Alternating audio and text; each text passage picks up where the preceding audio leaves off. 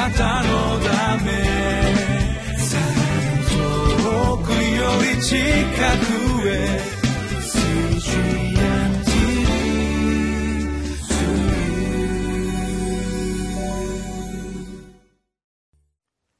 6月1日金曜日リビングライフの時間です。私は日本キリスト教団ベテル清水教会の井上です。今日もご一緒に聖書の御言葉を黙想いたしましょう。タイトルは福音伝道を導かれる精霊。聖書箇所は使徒の働き一章一節から十一節です。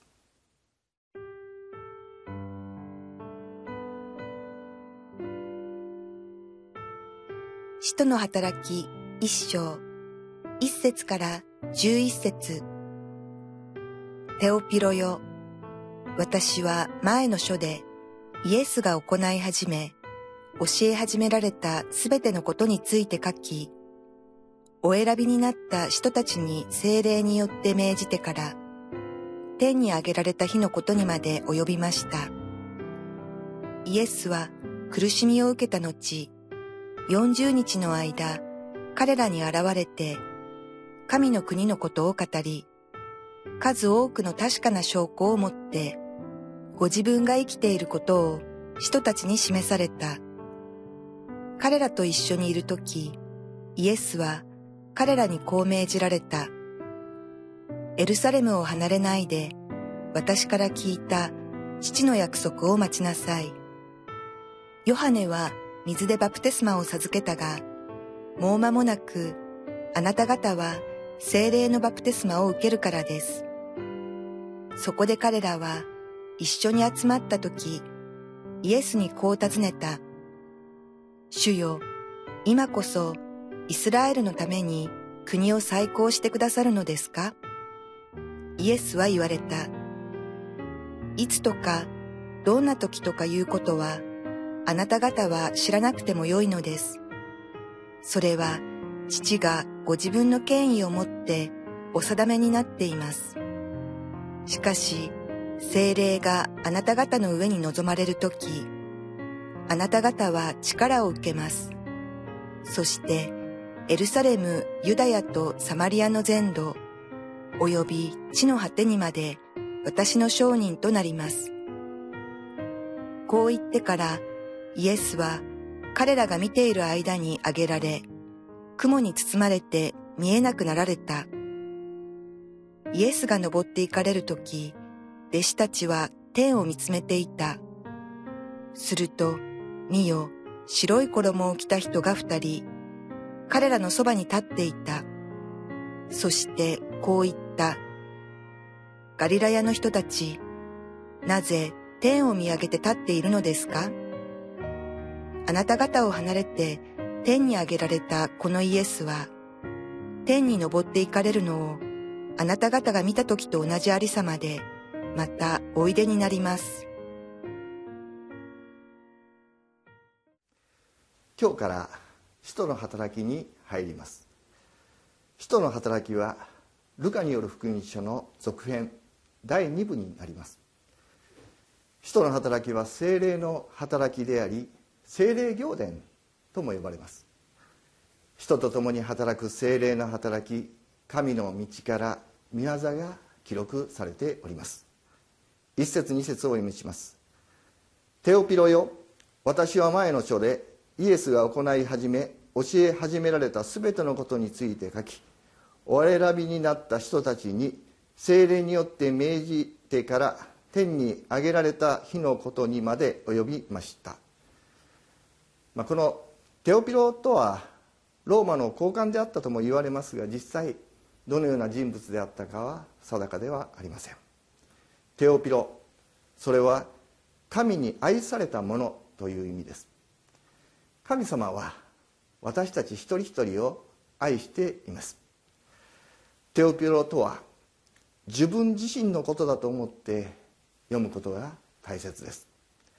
神様はルカを通し福音書と使徒の働き2つの書物を皆さんに届けておられます。一つは福音書。その目的はこの書にこの書を手にした人がイエスは神の子メシア救い主だと信じ救われるためであります。福音には魂を救う力新しく生まれ変わらせる力があります。もう一つが使徒の働きです。その目的はキリストを信じ救われた者が聖霊を受け聖霊に満たされてキリストの弟子となる福音の証人となるためであります。4節彼らと一緒にいる時イエスは彼らにこう命じられた。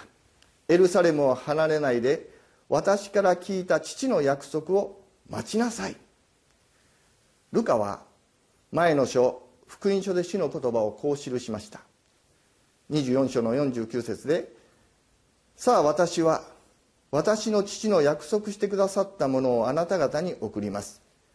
あなた方は意図高きところから力を着せられるまでは都にとどまっていなさい。父の約束父の約束してくださったものこれが彼らに与えられる神の力福音伝道を導く精霊のことであります。5節。ヨハネは水でバプテスマを授けたがもう間もなくあなた方は精霊のバプテスマを受けるからです。バプテスマには2つあります。水のバプテスマと精霊のバプテスマ。ヨハネが授けていた水のバプテスマ。それは悔い改めのバプテスマ。神に立ち返る。メタノイア。方向転換するためのバプテスマ。私たちはキリストを信じ水のバプテスマ洗礼を受けます。キリストと共に死にキリストと共に生きるものとなります。主の十字架と復活に預かって罪の許しと永遠の命を得ます。主の家に集まって共に祈り賛美し礼拝を捧げるものになります。弟子たちも水のバプテスマを受けていました。彼らも主を信じ共に集まり祈り賛美し礼拝するものになりました。しかしこの時まだ彼らの上には精霊が下っていなかった。その時の彼らは何を願っていたでしょうか。彼らが願っていたことは国が復興すること。主がいつローマの支配から自分たちを解放し国を立て直してくれるのか。それが彼らの関心事でした。6節7節そこで彼らは一緒に集まった時イエスにこう尋ねた「主よ今こそイスラエルのために国を再興してくださるのですか?」イエスは言われた。いつとかどんな時かということはあなた方は知らなくてもよいのです。それは父がご自分の権威を持ってお定めになっています。私たちの関心事は何でしょうか。何を願って祈っているでしょうか？私たちの現実の変化を求める。環境の変化を求める。国が変わり社会が変わり生活が改善されることを私たちは願います。しかしそれよりも重要なことがあります。それは私たちが精霊に満たされることです。精霊に満たされて私たち自身が変えられていくことであります。私たちが変わること変えられることを通して周りが変えられていく。精霊の力を受けて弟子たちは変化していきました。8節しかし精霊があなた方の上に臨まれる時あなた方は力を受けます。そしてエルサレムユダヤとサマリアの全土および地の果てにまで私の証人となります。精霊があなた方に望むこの約束通り弟子たちの上に精霊が下るのです。彼らは精霊に満たされて大胆に御言葉を語り世界中に福音が届けられ私たちの国日本にも届きました。精霊があなた方の上に望まれる。これは神様の約束です。そしてあなた方は力を受ける。この約束は信じる者全てに与えられている約束であります。今日精霊があなたの上にも望まれますように。精霊の力を受けて福音の証人となりますように。そして人の働きに記されている驚くべき神の宮座救いの宮座が皆さんの人生の中に家庭の中に教会の中に起こされていきますように皆によって祝福します。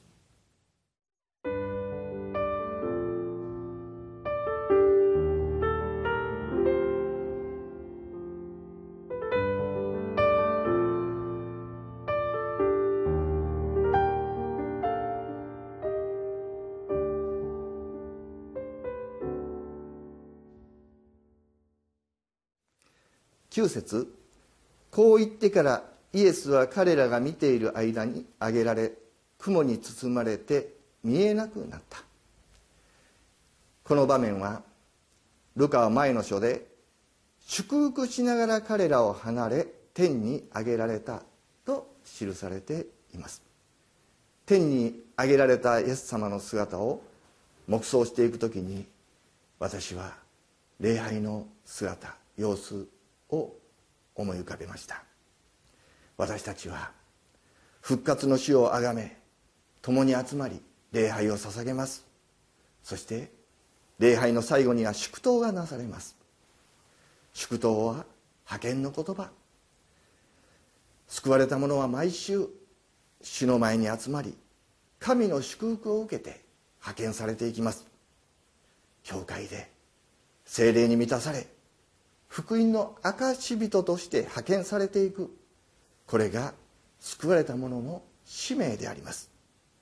天を見上げてその場所に教会にとどまり続けてはいけないのであります。11節。そしてこういった。ガリラヤの人たちなぜ天を見上げて立っているのですか？あなた方を離れて天に上げられたこのイエスは天に昇っていかれるのをあなた方が見た時と同じありさまでまたおいでになります。主は再び来られます。主が来られる前に救われた者には果たすべき使命があります。それが福音伝道福音宣教であります。